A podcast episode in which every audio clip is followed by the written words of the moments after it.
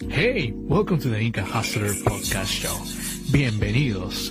It's a podcast where we talk about life, culture, religion, food, politicians, travel, and more travel. Yes, it's a bilingual channel. Sí, hablamos español. And we're gonna start in less than five seconds. So, I'll see you guys there. See you, amigos. Ciao tutti, ciao tutti. Hola amigos. Espero que estén teniendo una semana productiva. Y si no la están teniendo, recuerden amigos que con trabajo, perseverancia, con esas ganas, todo se puede en la vida, amigos. Bueno, amigos, el día de hoy les tengo una invitada especial. Su nombre es Agustina, viene del canal de Instagram Italiano Oggi. Así es, Italiano Oggi, Italiano Hoy. Saben que amigos, la primera vez que vi su canal en Instagram me llamó mucho la atención la forma como ella enseñaba el italiano de una manera tan original, una manera tan dulce. Y dije, wow, qué, qué bonito, qué bonito explica ella el italiano. Porque sé el italiano, hasta me he corregido en algunas partes que ella explicaba las palabras y he podido yo este, aprender un poquito más el italiano. Bueno amigos, les cuento algo. Yo cuando viví en Italia, la primera vez que llegué, trataba de relacionar todo lo, español con el italiano. Y así poco a poco aprendí algunas palabras. Pero me recuerdo, entre esas palabras, aprendí la palabra materazo. Y la verdad, la primera vez que yo escuché materazo, pensaba que era un, un, un camal donde se cortan las, las carnes, ¿no? Entonces, la verdad, todo fue un enredo de la palabra materazo que como suena tan fuerte, uno como trata de relacionar el idioma piensa que es algo este, fuerte también, ¿no? Pero así no es. Bueno amigos, Agustina nos va a explicar un poquito de las similitudes entre el español el italiano, como también los beneficios del italiano. Así es amigos, porque no solamente el inglés te abre las puertas, el italiano también ha abierto las puertas a Agustina, el cual ella puede ahora enseñarlo a mucha gente alrededor del mundo que tiene el interés en el italiano. Así es que no solamente el inglés te abre las puertas, recuerden eso amigos. Bueno amigos, antes de darle la bienvenida a Agustina, les quería recordar a todos que estamos en Spotify como Inca Hustler Podcast, donde vamos a hablar de diversos temas, ¿no? Vamos a hablar de idiomas, de culturas, de tecnología, de muchos temas más. Bueno amigos, se queda la bienvenida a Agustina. Bienvenuta Agustina, bienvenuta. Hola Agustina, ¿cómo estás? Hola Inca, ¿cómo estás? Un placer, todo muy bien por acá. No, el placer es mío y muchas gracias por tu tiempo, de verdad, y muchas gracias por animarte a la entrevista, de verdad. Por favor, es un placer para mí. Gracias por haberme invitado. No, María, muchas gracias de nuevo. Bueno, eh, Agustina, yo sé que tienes un canal en Instagram donde tú este, hablas sobre el italiano, la lengua italiana, ¿no? Que me encanta de paso, eh, el lenguaje italiano me encanta, me gusta mucho tu, tu Instagram porque me llamó mucho la, la, atención de verdad de cómo tú enseñas, ¿no? Y la forma simpática de cómo tú enseñas el italiano, me encantó. Pero antes de comenzar con el italiano, quería saber un poquito de ti. Quería saber dónde creciste, de dónde eres, cómo era tu ciudad de niña. ¿Puedes contarnos un poquito? Claro que sí. Yo soy de Tucumán. No sé si la tienen tanto en el mapa. Es una ciudad, yo diría que es la cuarta ciudad más grande de Argentina. Es eh, una ciudad que está en el noroeste, muy cerca de Chile, de Bolivia, como para ubicarse. Eh, he crecido ahí. Mis padres son de Salta, que es otra ciudad del noroeste de Argentina.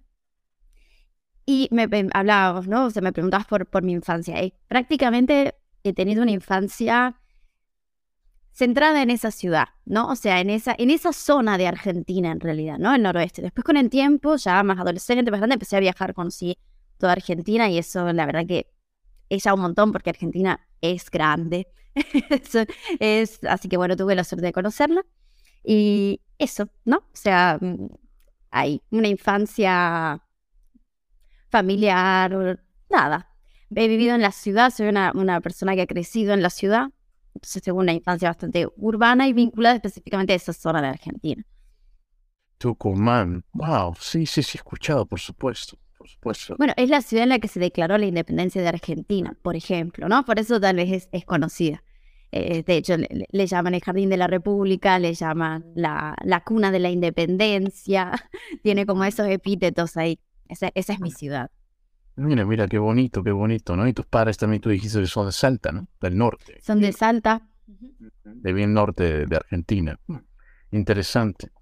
Dime, este, Agustina, yo sé que tú hablas italiano muy bien, pero tengo una curiosidad. ¿Hablabas italiano ya desde muy niña o aprendiste con el tiempo? Cuéntanos un poquito. Bueno, me encanta esta pregunta porque es algo, me mencionabas recién mi página de Instagram, es algo que trato de abordar todo el tiempo, ¿no? O sea, que trato de recordarle a la gente, porque uno siempre asume que para aprender una lengua o para sentirse fluido en una lengua, después hablaremos si qué significa hablar bien, hablar mal, porque no estoy tan de acuerdo con esas, con, con, con esas clasificaciones, ¿no? Pero yo aprendí, empecé a estudiar italiano a los 18 años. O sea, es una lengua que desde el punto de vista de la, de, de la cercanía cultural sí forma parte de eh, mis vínculos familiares, ¿no? O sea, mi familia por parte de madre tiene orígenes italianos, pero la lengua no se habla en mi familia hace muchísimo tiempo. O sea, se perdió hace como tres generaciones, porque imagínate, era el bisabuelo de mi madre, el italiano que llegó al noroeste de Argentina, específicamente a Jujuy, y ya mi abuelo no hablaba italiano, pero sí eh, decía algunas palabras en italiano, mucho de comportamiento, de frases, algunas cositas sueltas sí, o sea, había una vinculación desde el deseo con el italiano, pero no lo había aprendido, o sea, nadie en mi casa, nadie en mi familia lo, lo hablaba. Y, fue casi una casualidad, o sea, básicamente mi relación con el italiano empezó a, fin, a fines de la secundaria, del, cuando estaba terminando la escuela. Yo eh, en el pasado había estudiado portugués pero es real que mi interés por las lenguas, que es genuino y que en este momento, bueno, por eso me, interesaba también mucho conversar con vos, ¿no? Con tu podcast, que sé que tiene mucho de, ¿no? De exploración de las lenguas, del aprendizaje de lenguas, de los viajes. Yo también he sentido desde adolescente que las lenguas eran una puerta de ingreso a un montón de mundos diferentes. Había empezado, obviamente, como todo el mundo, estudiando inglés en la escuela, a pesar de que al inglés después lo, fortalecí, obviamente como te pasa siempre con las lenguas, hablándolo y en contexto, o tuve la oportunidad de ir a Estados Unidos en particular, entonces ahí practiqué un montón, pero con el italiano era una cosa que yo hasta los 18 años no había tenido un contacto real ni un aprendizaje sistemático de ningún tipo. Y cuando estaba terminando la secundaria, mi papá me dijo, ¿te gustaría? Le, le llegó como una promoción de una escuela que hacía unas vacaciones de estudio a mí ya me gustaba, como te decía, viajar, había viajado por Argentina, incluso desde chica. Entonces, mi papá me dice, ¿te gustaría tener una experiencia de viaje en el exterior y ir un mes a aprender italiano a Italia? Yo, claro, ¿por qué no? ¿No? Entonces, ese fue como mi primer, me preparé con una profesora, que ahora es una íntima amiga, porque eso también me pasa con el italiano, ¿no? Todo, el, todo lo que me sucede alrededor del italiano al final se convierte en, vínculos, ¿no? A, largo plazo es algo que realmente, o sea, a mí me ha traído siempre muchas cosas que no me imaginé, me ha abierto un montón de puertas que nunca ni lo hubiese proyectado, no sé si lo hubiese podido proyectar, y sobre todo me, todo lo que tiene que ver con el, con el italiano me, me, acercó a personas maravillosas. Bueno, tuve una primera profesora que en este momento es como mi hermana, o sea, una íntima amiga, y me fui sin saber casi nada, o sea, sabía comunicarme muy rudimentariamente, llegué y empecé a estudiar ahí. Y ese primer encuentro para mí fue como ese encuentro de, amor. Yo dije, yo, esto, yo para qué quiero insistir, o sea, yo quiero seguir aprendiendo. Pero cuento esto porque la gente en general tiene la representación de que para hablar de manera fluida o para tener una relación íntima y, y, y con la lengua, ¿no? Es necesario aprenderla necesariamente desde la infancia.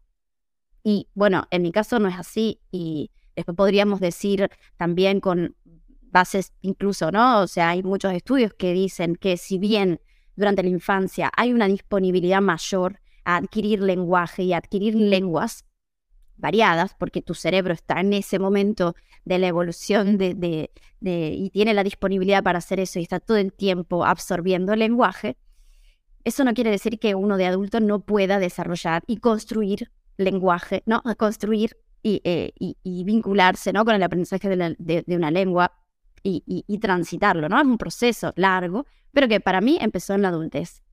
Y nada, fue ese primer viaje y después volví y yo quería seguir estudiando. Entonces seguí estudiando, seguí aprendiendo, después pude volver a viajar. En total fui cinco veces a estudiar italiano en Italia.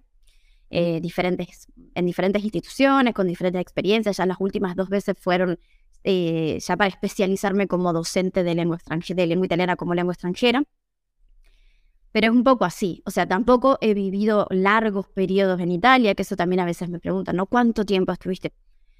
Siempre fueron periodos de un mes, entre un mes y tres, cuatro meses, eh, interrumpidos, porque yo en el medio volvía, me iba generalmente en los periodos de vacaciones de la universidad. Yo estudiaba, estudié en la universidad, estudié letras, soy profesora en letras, eh, que es una carrera en Argentina de cinco años de cursado, después se convierten en seis entre los exámenes y demás. Eh, que en Estados Unidos creo que es, Humanities, porque yo estudié humanidades en, Austin, Texas, hice una estadía de estudio ahí, fue, fue increíble. Eh, nada, entonces iba a Italia, estudiaba italiano durante el verano de Argentina, que era el invierno de Europa, volvía a seguir cursando. Y así fue como, fue como muy vertiginoso, pero a veces, no sé si a vos te pasa, siempre hablamos de estas cosas, que la percepción del tiempo es súper relativa, tiene que ver con la intensidad de la experiencia que uno está transitando en ese momento. Entonces, yo siento que sí, pueden haber sido tres meses en Italia, pero yo estaba, lo estaba viviendo con una intensidad que, que yo siento que todos esos periodos eran como, no sé, esos life changing, son realmente esos momentos que te cambian la vida que vos decís, yo estoy aprovechando cada minuto, estoy absorbiendo italiano todo el tiempo. Eh, pero bueno, fue, sí, esa es un poco mi, mi, ah. mi historia, ¿no? En ese, en ese sentido, resumida, por supuesto. Claro, mira, qué interesante, qué interesante. Tocaste este punto muy esencial en cual dijiste que ¿no? la mayoría pensará ¿no? que aprendió desde muy pequeña ¿no? el idioma, pero en verdad este, eso no influye, como tú dijiste. Es simplemente aprovechar ese tiempo especial que tuviste, corto tiempo que tuviste en Italia, el cual estudiaste el italiano y te esmeraste para, para, claro, que ha tocado el tiempo también para poder este, llegar al nivel donde has, donde has llegado. Mm. Bueno, es que sí, porque imagínate que en esos tres meses era, era de estar en inmersión, en un contexto de inmersión, pero además, no solamente tener el contacto cotidiano, sino que también yo lo fui eh, afiancando. bueno, viste que las que se te empiezan a mezclar, hablo, hablo mezclado entre español e italiano. Eh, básicamente estaba estudiando en la universidad lengua y cultura italiana, en los niveles más avanzados, ya cuando me fui a quedar tres meses. Entonces tenía 12 horas o 13 horas de clase por día. Entonces, era no solamente el contacto cotidiano, sino también la sistematización y el estudio y el contacto con la y, y, el ejercicio constante de reflexión sobre la lengua, que siempre es ese mecanismo que facilita y que consolida la adquisición de una lengua. No, no basta solo, eh, bueno, obviamente la práctica es lo más importante siempre, siempre, siempre, tirarse a la pileta, hablar, ponerse en contacto con la gente, intentar comunicarse. Eh, eso es lo fundamental. Y después poder tomar esa práctica y reflexionar sobre eso como para poder decir, ah, acá esto se dice así, acá hay una regla, esto, mira, acá no me funcionó. O sea, poder reflexionar sobre tu propia práctica. Eh, para mí, bueno, yo lo hacía 12 horas por día entre que teníamos clases de lengua, gramática, fonética específicamente, cultura italiana, literatura, historia del arte, o sea, eran como, fue como un proceso de inmersión súper intensa.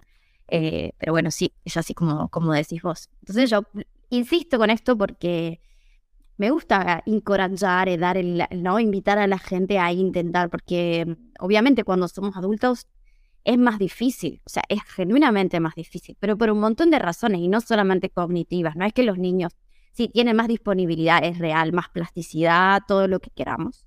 Pero eso no quiere decir que como adultos no podamos aprender una lengua fluidamente desde la adultez. Solo que, bueno, tenemos otras, un montón de otras preocupaciones, un montón de otras ocupaciones. Eh, y nuestro cerebro está compartimentado en un montón de cosas al mismo tiempo. También las infancias están absorbiendo eso constantemente. Eh, es diferente. Y tenemos además en la adultez otros filtros que son emotivos. me decías que sos psicólogo, ¿no? O sea, eh, básicamente eso, ¿no? El filtro afectivo, la sensación de que uno cuando habla una lengua se va a sentir ridículo, va a pasar, va, va, ¿no? Perderá la facha, se dice en italiano, vas te vas va a hacer el ridículo. Y nadie quiere pasar por eso. Eh, pero bueno, es real que ese proceso de aprender es muy costoso subjetivamente también. Entonces, bueno, animarse a transitarlo es el secreto y después uno realmente puede hacerlo. Se puede, pero bueno, eso, o sea, ya depende, ya es diferente la las situaciones de cada uno, obviamente, pero lo digo porque para mí es eso, o sea, para mí es poder contarle a la gente que yo aprendí italiano de grande, no, y, y me siento cómodo y es una lengua que en este momento es una lengua familiar para mí porque la uso con mis vínculos íntimos, tengo amigos que son como familia en este momento, entonces, pero también es mi lengua la lengua con la que trabajo. Entonces, eh, me ha abierto muchísimas puertas. Entiendo, entiendo. Y tocaste un punto muy, muy, muy, muy interesante, el cual tú dijiste, ¿no? Es cierto que los niños tienen mucha elasticidad en el cerebro para poder absorber todos sus idiomas, pero también este, nosotros podemos hacerlo simplemente que tenemos demasiadas preocupaciones, el trabajo, las cosas en que hay, ¿no? Y es por eso que no también absorbemos tanto como los niños, que solamente se enfocan en estudiar, en cambio nosotros tenemos muchas cosas, ¿no? Por ser ya como las responsabilidades del adulto. Sí, y todo lo que, lo que te pasa por la cabeza, sumado a que cuando somos adultos ya somos plenamente hablantes, parlantes, sujetos parlantes en nuestra propia lengua. Entonces notamos mucho la carencia cuando, cuando empezamos a, cuando nos enfrentamos con una lengua extranjera nueva y empezamos a transitar y uno al principio puede decir muy pocas cosas, se, te sentís completamente infantilizado, o sea, te sentís, vivís la falta, tenés que, o sea, emprender un proceso de aprendizaje de una lengua extranjera cuando seas adulto te pone de frente a la carencia, o sea, vos te das cuenta de todo, estás todo el tiempo pensando en lo que te encantaría decir y no podés decir. ¿No? O sea, y eso es muy frustrante porque, claro, yo por ejemplo, no lo sé, en español puedo ser súper divertida, puedo ser, una, puedo ser una persona inteligente, puedo expresar una idea compleja, puedo participar de todos los escenarios y situaciones sociales diferentes, puedo hablar en situaciones formales, informales, eh, entender un noticiero, puedo hacer todo en mi propia lengua. Y cuando empezamos a estudiar una lengua extranjera decís, apenas puedo saludar y me puedo presentar y gracias. Entonces, eso es muy frustrante porque todo el que queremos ya mismo, ¿no? Eh, estar diciendo exactamente lo mismo que podemos y hacer lo que podemos hacer con la lengua eh, y comparamos todo el tiempo, ¿no? nuestras posibilidades con, en nuestra lengua materna. Entonces, animarse a transitar eso es muy costoso, ¿no? Porque lleva mucho tiempo, como vos decías, también no tenemos la disponibilidad de tiempo concreto, real, los adultos, como para ponernos a hacer eso. Yo tuve la suerte de que me fui tres meses a hacer eso. A hacer solamente eso, hacía eso desde que me levantaba hasta que me iba a dormir. Yo sí siento que para mí fue un periodo muy tenso y que yo tuve la suerte de poder dedicarle esa exclusividad prácticamente a estudiar, a, estar todo el tiempo eso, adquiriendo, haciendo eso, estudiando, pero bueno, con ese objetivo. Eh, cambio, bueno, obviamente hay, hay muchas cosas hay que matizar, ¿no? Y, pero que se puede, se puede. El, el, el, tema, lo que hay que trabajar también es nuestra actitud, ¿no? Nuestra, nuestra aceptación del error, la amabilidad con, hacia nosotros mismos, el darnos cuenta que, bueno, si puedo decir esto está buenísimo, o capaz que no lo puedo decir exactamente como lo diría en mi lengua materna, pero lo puedo decir de una manera más simple, eh, puedo usar otros recursos, puedo usar gestos. Entonces empezar a pensar, bueno, ¿qué sí puedo hacer? E ir de a poco animándose a transitar ese proceso largo y costoso cognitiva y subjetivamente, como para animarse a construir esa lengua, ¿no? Pero el adulto puede, solo que tiene estas otras barreras, disponibilidad de tiempo y concretamente esta sensación de, de infantilización que te produce no poder decir todo lo que querés decir en una lengua desde el principio y animarse a transitar eso, aunque te sientas, bueno, la gente, o sea, todos nos sentimos igual, o sea, todos dijeron, no, no, me siento estúpido, porque no lo puedo, bueno. Desarrollar, claro, desarrolla totalmente, ¿no? Como su lengua materna. Claro, exacto, pero bueno, porque lo estamos comparando todo el tiempo con lo que sí podemos decir en lengua materna. Y obviamente en otra lengua, eh, no, no se puede decir desde el primer día todo, ¿no? Eh, pero bueno, es algo que a mí, a mí un poco me gusta. Trabajo con adultos, eh, hace muchos años, ya van a ser nueve años que enseño italiano, porque también me pasó que me gustó. Fue tan potente para mí la experiencia de empezar a aprender italiano y, me han pasado tantas cosas buenas y malas también, porque yo creo que mucho de aprender una lengua extranjera tiene que ver con vivir cosas en esa lengua. O sea, he vivido muchas cosas en italiano, hablando en italiano con gente italiana y no italiana, porque en realidad en estas experiencias en Italia, eh, Italia y específicamente la ciudad en la que yo estaba estudiando, que es Perugia, es un territorio súper multicultural y para mí eso fue lo más increíble, que para mí es cierto que el inglés es ¿no? la lengua franca que te permite comunicar con el mundo, pero para mí en mi experiencia el italiano fue esa lengua que me permitió conectar con gente de todo el mundo tenía compañeros chinos, compañeros, no sé, turcos, finlandeses, noruegos, suecos,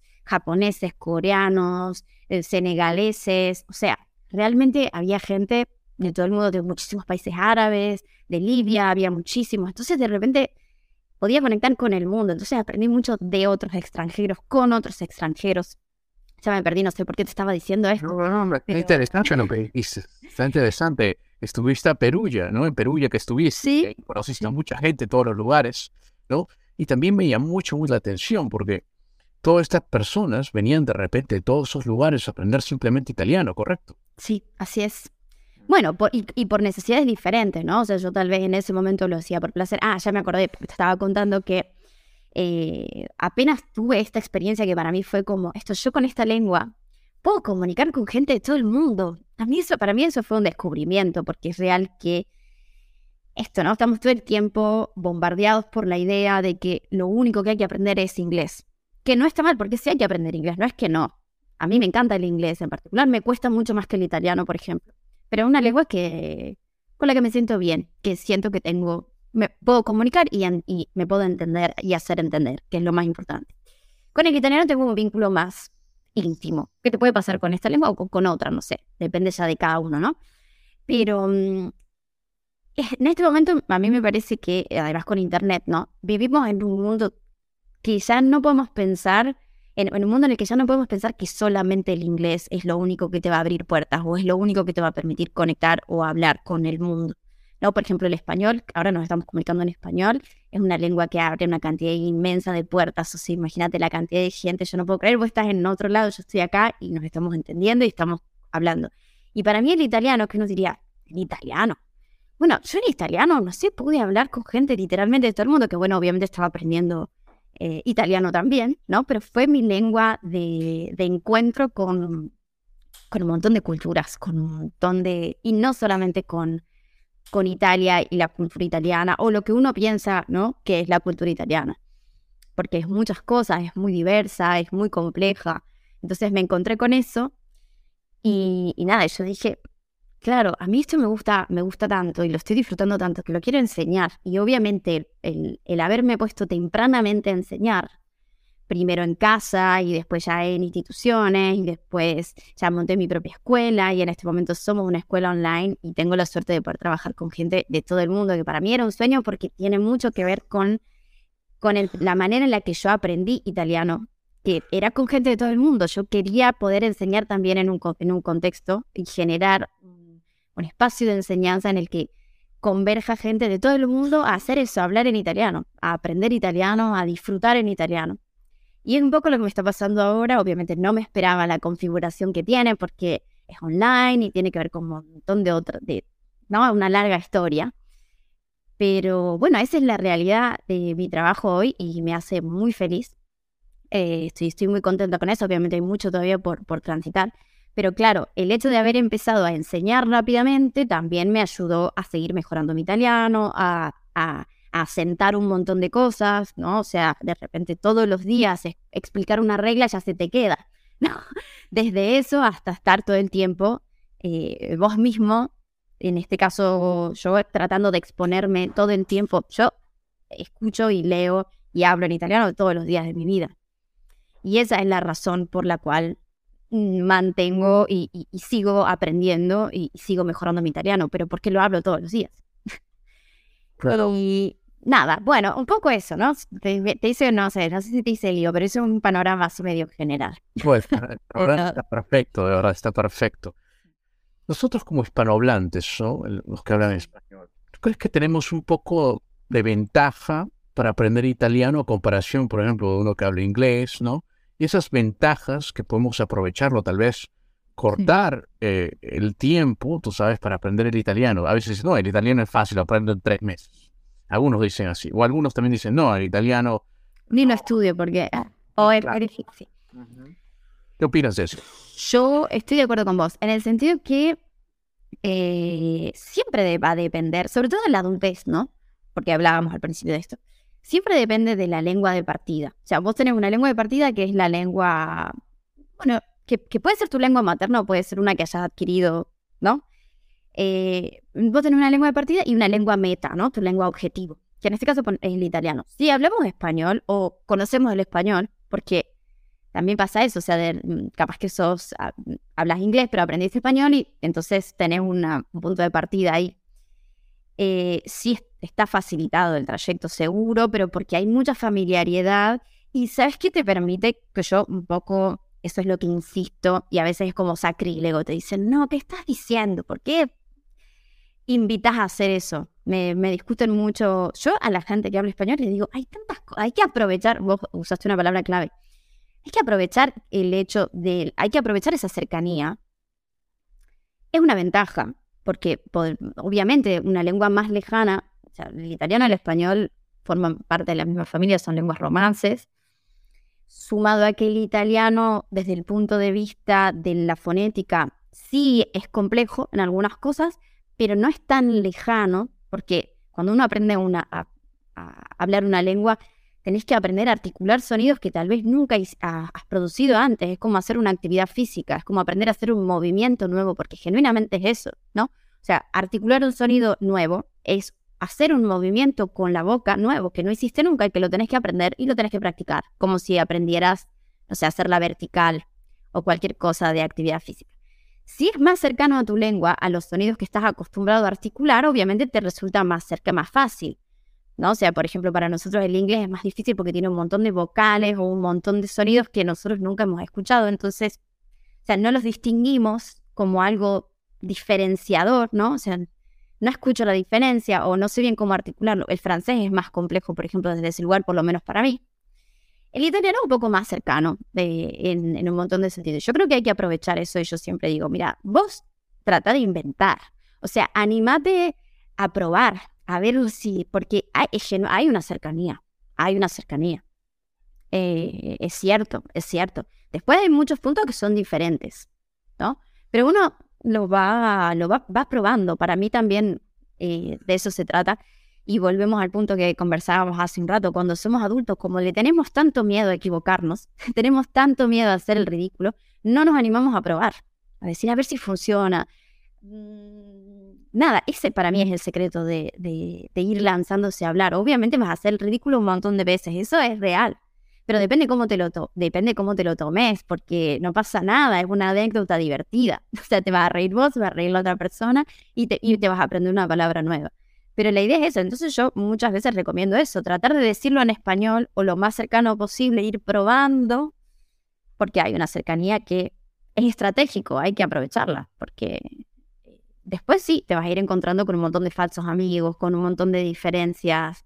Eh, falsos amigos son esas palabras, ¿no? Que vos pensás que, hay una forma parecida, y, pero que en realidad en, la otra lengua significa otra cosa completamente diferente. Que en inglés también pasa, pasa con todas las lenguas. Entonces, uy, vos dije, pensabas que estabas diciendo una cosa y estabas diciendo otra cosa completamente diferente.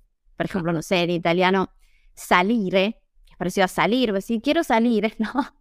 Salir en italiano es subir, no es salir. No importa. Después la gente va a mirar raro, vos dijiste salir, porque lo, lo probaste, no funcionó, pero vas a aprender seguramente cuál es la palabra que sí, que es uscire, eh, después de haber probado. Y basta, no, no pasa nada. Pero sí, sí, sí creo que la lengua de partida es un facilitador y mientras más lenguas hables, mejor, porque tenés más oportunidades de comparar. Tu cerebro tiene otro entrenamiento, porque es real que eh, no hay hay maneras de, uno va entrenando, eso va generando conexiones, va a tener un montón de eh, opciones para probar, ¿no? Si no funciona, y por ejemplo, entre el italiano y el francés, yo después de aprender italiano estudié francés, no hablo tan bien como el italiano, pero porque tampoco no lo he practicado tanto, no me he expuesto tanto, me resulta un poco más difícil por un montón de razones, no tengo esa cercanía, bueno, todo lo que ya sabemos, pero es real que entre el italiano y el francés hay más cercanía lexical, por ejemplo, que entre el italiano y el español. Entonces, yo, sabiendo italiano, aprender francés me resultaba mucho más fácil, mucho más fácil. Y esta cosa que te digo de ir probando y decir, no sé cómo se dice esta palabra, se dirá como en español, pero también tengo la opción de decir, se dirá como en italiano o se dirá como en inglés. Entonces empezás a probar. Y al final tenés un montón de recursos ahí para comunicar. Claro, claro, lo extiendes, por supuesto. Claro. Tienes ese vocabulario, puedes agarrar un poquito de cada uno, ¿cierto? ¿Sabes qué? Me hiciste recordar algo de la palabra como salir, de la palabra las palabras que relacionamos, ¿cierto? Cuando yo llegué recién a Italia, me recuerdo que siempre escuchaba Luis, Luis. Yo pensaba que todo el mundo se llamaba Luigi. ¡Ay, me muero, me encanta! Y yo me confundía siempre y utilizaba todo lo que escuchaba en español, lo trataba de traducir rápidamente. Y al final era todo un chiste, porque pensaba que todo el mundo se llamaba por un buen tiempo, una semana pensaba que todo, todo el mundo se llamaba eh, Luigi, Luigi, Luigi, Luigi. ¿Por qué todo el mundo se llama Luigi? Siempre lo, lo, lo relacionaba de esa forma, ¿no? Cuando se necesita él, ¿no? Él. Voy a, a usar tu anécdota porque me encanta. Está buenísima. Bueno, pero porque al final de eso se trata, ¿no? Yo sigo una perspectiva de la enseñanza dentro de la didáctica de las lenguas que se llama la perspectiva del, del interlingua, que no sé si te resulta familiar. Eh, básicamente lo que dice la interlingua es que todas las personas estamos transformando nuestra lengua todo el tiempo, la estamos haciendo crecer. Y que básicamente cuando aprendemos una lengua extranjera, todo se basa en hipótesis. Esto que vos estabas haciendo es una hipótesis. O sea, vos hipotetizaste, escuchaste algo y le asignaste un, hiciste una hipótesis de sentido, ¿no? Le asignaste un valor. Y te llegó una semana a darte cuenta que la hipótesis no era lo que vos estabas pensando. Y te quedaste con una anécdota divertidísima, pero también aprendiste algo y de eso se trata, porque ese, ese justamente así funciona la adquisición. También te podés sentar y repetir, io mi chiamo, tu ti chiami, lui si chiama, ah, lui si chiama, io amo, tu ami, lui ama. O sea, ese es como un método como más tradicional, ¿no? Que no digo ni que esté mal ni que esté bien, o sea, sirve, pero la realidad es que esa adquisición, el apropiarse de la lengua, pasa por la posibilidad de construir hipótesis. Y que después te das cuenta que la mayoría va a ser un chiste, o sea, la mayoría no, no va a coincidir con la realidad, ¿no? Pero ahí hay muchas cosas valiosas que han sucedido. Hiciste una hipótesis, la contrastaste, estuviste prestando atención, escuchaste, estabas escuchando, asignándole sentido a un orden a algo que es completamente nuevo, que eso es lo que te pasa cuando llegas a un país nuevo y que encima habla una lengua diferente. Todo el tiempo estás diciendo, uy, ¿qué significa esto? que, que como... Y después te das cuenta que no, pero no pasa nada, porque ahí es donde se asenta y se sedimenta el aprendizaje.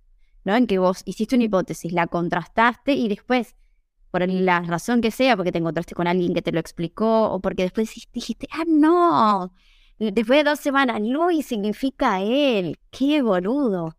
Pero, al, pero no, porque ese es, es así funciona. No, así es. Claro, claro, como tú dijiste, ¿no? Eh, relacionamos, hicimos hipótesis de lo que tratamos de entender con nuestra lengua materna, que es algo muy, muy, muy interesante.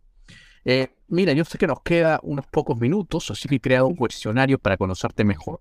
La primera pregunta es, ¿cuál es tu tipo de pizza favorita o qué le echarías tú a tu pizza? Margherita. Nada, así, la clásica margherita, que es la pizza, el impasto de la pizza, pomodoro, para mí las pre mis preferidas son pomodoro, mozzarella, basílico, o sea, queso mozzarella y albahaca. Para mí esa es la pizza, la pizza perfecta. No le echaría más nada. La clásica, la clásica. A ver, ¿tu película o serie favorita? Bueno, pienso en Game of Thrones, serie. Y película. Qué difícil. No sé realmente. No sé. Bueno, soy muy fan de Harry Potter. Creo que vale. Mm, Me gusta mucho Harry Potter. Películas en general. Saga, saga. ¿Qué te asusta o qué te da miedo? ¿Una situación, un animal? Tantas cosas. No. mm, Me da miedo. Bueno, hablábamos, eh, hablábamos, ¿no? Paradójicamente de, de lo que implica enfrentarse a una lengua extranjera. A mí sí me da miedo equivocarme, me da miedo hacer el ridículo y casualmente eh, siento que lo trabajo todo el tiempo. Cuando no es algo que, que para mí me cala muy íntimamente el encuentro, o sea, el hecho de que me- creo que me gusta tanto aprender lenguas porque me pone de frente a ese desafío, que es algo que a mí sí me asusta, que es algo que, ¿no? Que soy una persona súper autoexigente y he crecido en un ambiente de mucha autoexigencia, ¿no? De, hacer todo bien y de muy íntimo, ¿no? Me estoy abriendo completamente con vos, ¿eh? Ya te estoy diciendo. Pero bueno, eso, me- a priori diría eso ahora, ¿no? Seguramente me dan miedo un montón de otras cosas, pero ahora en este momento pienso en eso. Interesante, interesante, muy interesante lo que has dicho. Eh, ¿Ventana o pasillo cuando tú vuelas en un avión? ¿Dónde preferías estar? Antes ventana, pero ahora pasillo. Mm. ¿Cuál es la mejor manera de viajar para ti? ¿Tren, auto, avión o eh, barco? Mm, barco no, seguramente barco no. A mí me gusta mucho viajar por tierra, me gusta mucho viajar en auto y me gusta viajar en autobús. Eh, eso, ¿no? He viajado mucho en Argentina en autobuses de larga distancia, que son unos autobuses que podés dormir ahí. Para mí eso es perfecto. Pero los trenes me encantan también. Prefiero por tierra. Em, ¿Cuál es tu olor favorito? Me gustan, me gusta mucho. Mira qué pregunta interesante. Eh, los azares. Creo que mi olor favorito y uno, los azares, un poco porque me recuerda a mi ciudad, a Tucumán, y ahora que vivo en Sevilla, eh, están todos los naranjos en flor, la flor del naranjo. Me lleva, para mí es un olor que significa casa. Eh, y me gusta mucho el olor de la pasta con salsa al pomodoro de mi abuela. Sí. Las dos cosas. Qué bonito que es Sevilla, ahora un lugar hermoso. Hermoso de paso. La aplicación más usada tuya. Bueno, Instagram. Trabajo con eso. Ajá. ¿Te gustan los libros o los audiolibros? Los libros. Agustina, ¿algún día tú pensaste cambiar tu nombre? No, pero sí me está pasando algo raro con mi nombre. Eh, mi nombre en Argentina, de mi generación, viste que hay nombres que se ponen de moda por generación. Eh, es el nombre más común de mi generación. O sea, Agustina, eh, siempre de gente de mi edad, por lo menos cinco o seis Agustinas en todos lados. Y cuando salí de Argentina, me encontré con la experiencia completamente nueva para mí de que mi nombre era un nombre raro. Acá en España mi nombre es raro. Entonces no me lo cambiaría, pero sí me genera extrañeza. Y en Italia también es raro. Y la gente me lo escribe con U, me ponen Augustino. Y acá en España hay gente que en lugar de decirme Agustina me dice angustia. pero no me llamo angustia. O sea que no lo cambiaría, pero me están pasando estas cosas con mi nombre últimamente que digo, pero ¿por qué te resulta tan, tan raro? Ah, bueno, por lo menos aquí en el sur de España esos nombres que son como antiguos resuenan, ¿no? Se llaman dolores, angustias. Gente. Entonces les parece más como una angustia que Agustina y a mí me parece rarísimo. Mire, mire, qué... Pero no me lo cambiaría. Qué curioso. ¿Qué piensas que hay después de esta vida? Es que esta es como la pregunta fundamental. Yo creo Luego lo, voy a decir así como, ¿no? Yo creo que nos transformamos. No sé si hay algo concretamente o algo que realmente, a, lo que realmente podamos acceder con nuestro estado de conciencia, ¿no? O sea, mm, los humanos tenemos, ¿no? Esta, eh, el, nuestro cerebro tiene, tiene sus límites de comprensión, ¿no? Y, todo, y, que, y nos imaginamos todas cosas como asequibles con nuestro cerebro. Yo creo que nos transformamos en otra cosa, completamente diferente. No sé si hay no sé si, no, creo en un lugar, creo que, no sé, eso, ¿no? Mutamos en otra cosa, en términos como así energéticos o en términos de... A mí me gusta pensarme como planta, volver a la tierra, como volver a... Sí, una cosa así. No, no tengo una respuesta cerrada, pero bueno, esa es una sensación. sí, una buena respuesta, una sensación, claro, por supuesto. Y nos transformamos en algo. ¿Cómo describirías tu vida hasta el día de hoy en unas cuantas líneas? ¿Cómo la describirías tú? Venga, qué pregunta. La describiría como... Oh, no, es que como todo está situado en este momento de mi vida, ¿no? Yo en este momento lo estoy viviendo como como una aventura. Realmente siento, siento eso, que eh, lo describiría como un, camino, porque me parece eso, ¿no? Es un recorrido, está bastante trillado, pero me parece eso, que de aventura y de encuentros con, con personas, ¿no? Porque un poco eso, o sea, básicamente para mí mi vida ha ido cambiando en función de la gente que me fui encontrando. Entonces eso es como lo, lo principal. Creo que describiría así un camino en compañía y, de aventuras, que al final... Sí, sí, sí, tiene mucho sentido, definitivamente, porque también estás enseñando un idioma en el cual trabajas con muchas personas, ¿no? Sí. Y es claro, un camino, un camino, por supuesto. Eh, estoy seguro que con estas preguntas ya eres mucho más conocida, definitivamente. bueno, espero, te agradezco mucho. No, no, sí, pregunta definitivamente. Eh, tocaste un punto del idioma italiano, ¿no? En que también de los idiomas en general, ¿no? Eh, en el cual me llamó mucho la atención, en el que es hablar bien italiano y mm. que no es hablar bien italiano, que digamos, ¿no? Eh, unos dicen, sí, aprendí italiano, pero no lo practico mucho. ¿Tú qué dirías es un buen nivel de italiano, el saber italiano?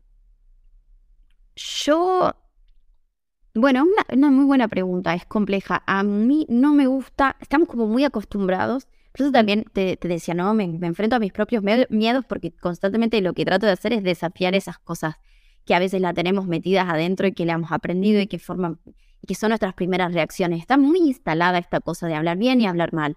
Hablar bien versus hablar mal.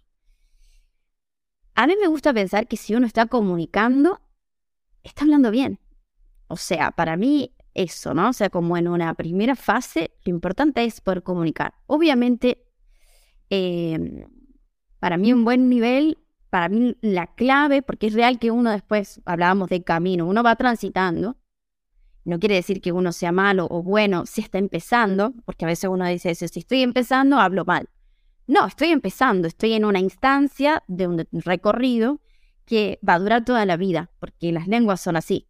Digamos, uno no nunca deja de aprender, ni siquiera la propia lengua. Por eso me gusta tanto la perspectiva de la interlingua también, que te mencionaba hace, hace, un rato, que, por ejemplo, piensa que no existen los errores, existen las hipótesis. Entonces, con esa idea, uno cuando comete errores no, no es que está hablando mal, está hipotetizando y está construyendo, está regando su propia lengua, no la está haciendo crecer, la está haciendo más compleja. Y eso nos pasa también con nuestra propia lengua materna. Todos los días aprendemos palabras nuevas, dependiendo de cuánto, si lees, si escuchás, eh, o aprendemos lenguajes, lenguas técnicas vinculadas a nuestras áreas de especialidad. Entonces, todo el tiempo estamos nutriendo todas las lenguas que hablamos. Yo creo, con ese criterio, que eh, hablar bien o, en todo caso tener un buen nivel tiene que ver con la posibilidad de comunicar en la mayor cantidad de contextos posibles. Eso, ¿no? O sea, esa es mi definición, pero porque tiene que ver con que ahí no importa si tenés errores gramaticales o no. Obviamente el hecho de poder tener una patronanza de la gramática te da más seguridad, te permite transmitir determinadas, ¿no? O sea, uno proyecta una imagen subjetiva de uno mismo cuando habla una lengua, si usa una determinada estructura u otra, o sea, tener la mayor cantidad de variedad, esa es, pero para que vos las puedas usar en la mayor cantidad de contextos, para que vos puedas ser libre en la toma de decisiones. Yo creo que de eso se trata. No se trata de si te equivocas o no te equivocas, de si pronuncias bien o si pronuncias mal. Se trata de la versatilidad con la que vos te puedes vincular con esa lengua y cuáles son tus objetivos en el plano de lo social, porque uno en el fondo quiere comunicarse, quiere proyectar una imagen, quiere poder, no sé, sostener una entrevista de trabajo, dar una conferencia, hacer una entrevista.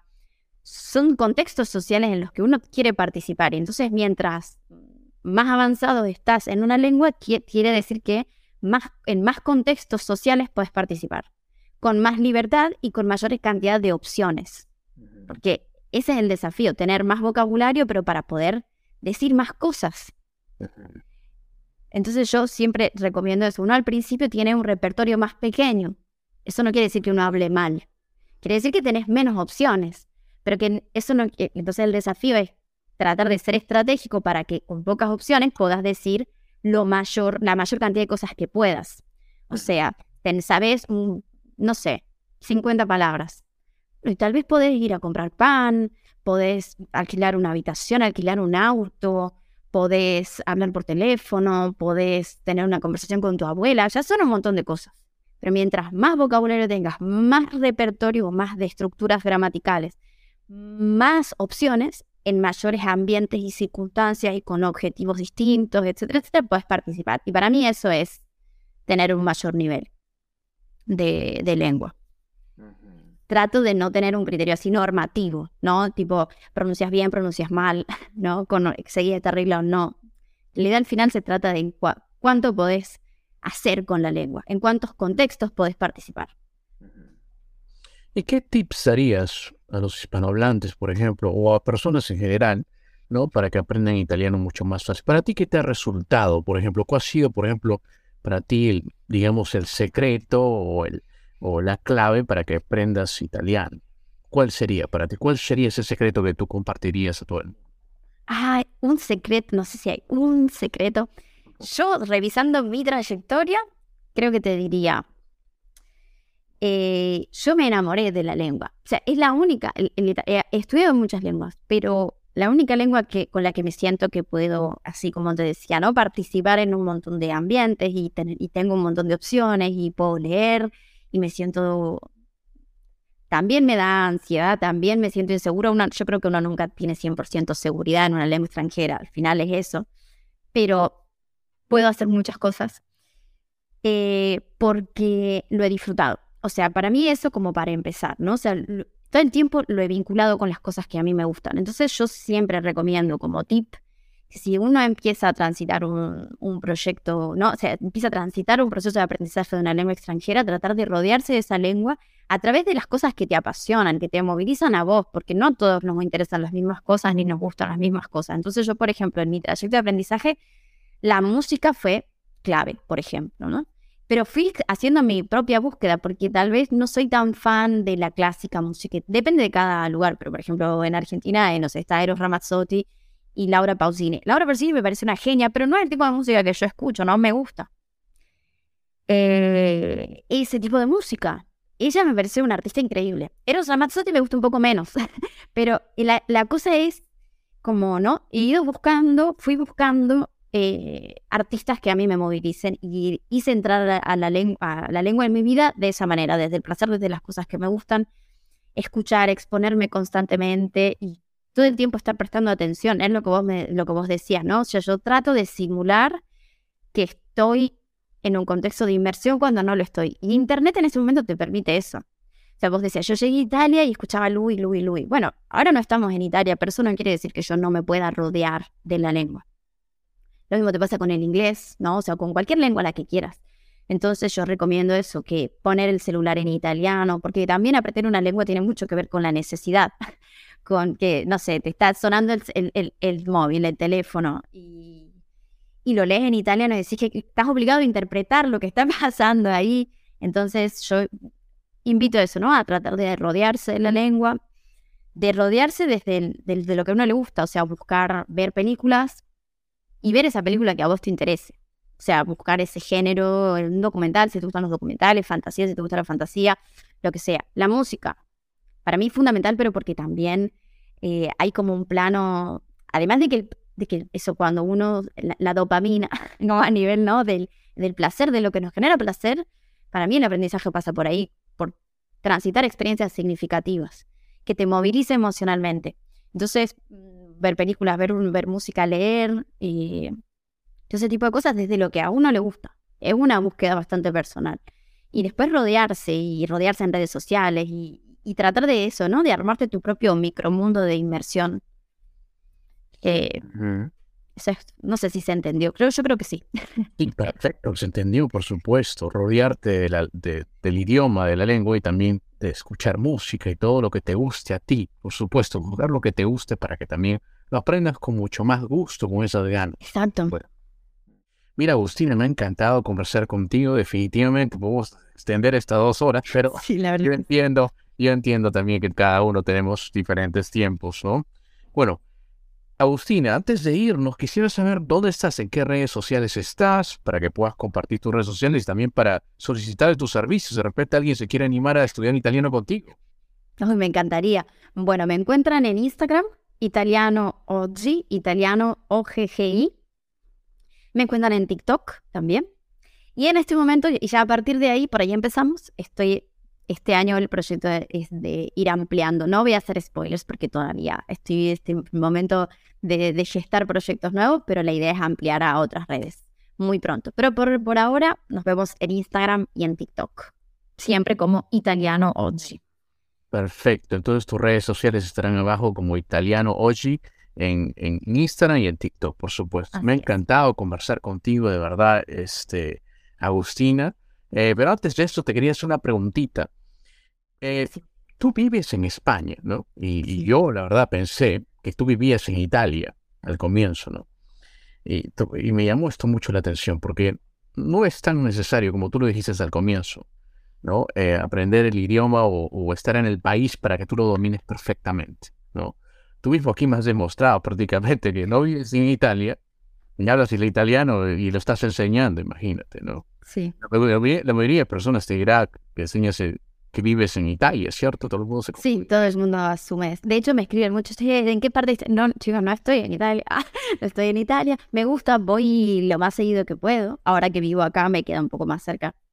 Es real, más, mucho más fluido. La, pregunta es que no hay, no hay esa necesidad, ¿no? De la persona, en verdad, como ellos piensan, ¿no? Eh, vivir en el país para tener ese nivel que tienes tú de italiano, ¿no?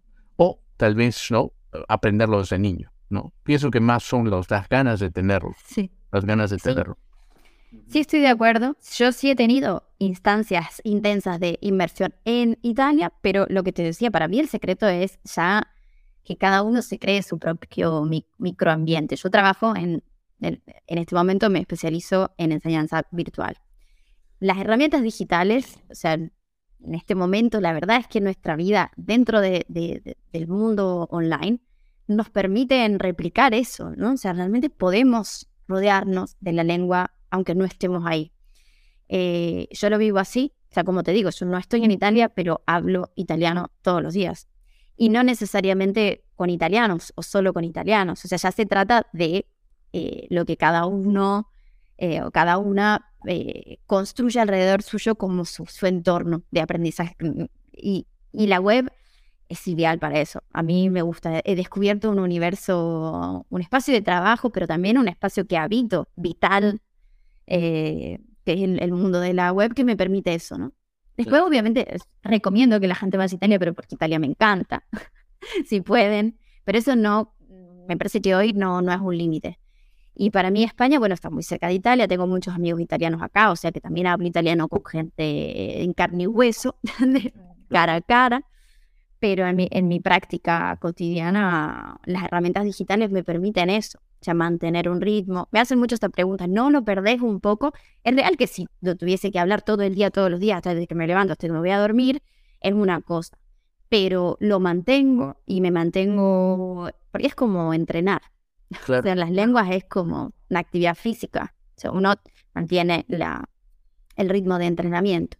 Yo lo hago rodeándome con todo esto, música, escucho muchos podcasts. De hecho, me encanta, te agradezco la invitación al podcast porque es un formato, el formato de audio que me encanta, que me acompaña un montón. Y de repente, no sé, voy al gimnasio, camino y voy escuchando música en italiano, un podcast en italiano, un audio de una amiga italiana que vive en Nueva Zelanda. O sea, de repente se, uno puede simular la inmersión y eso.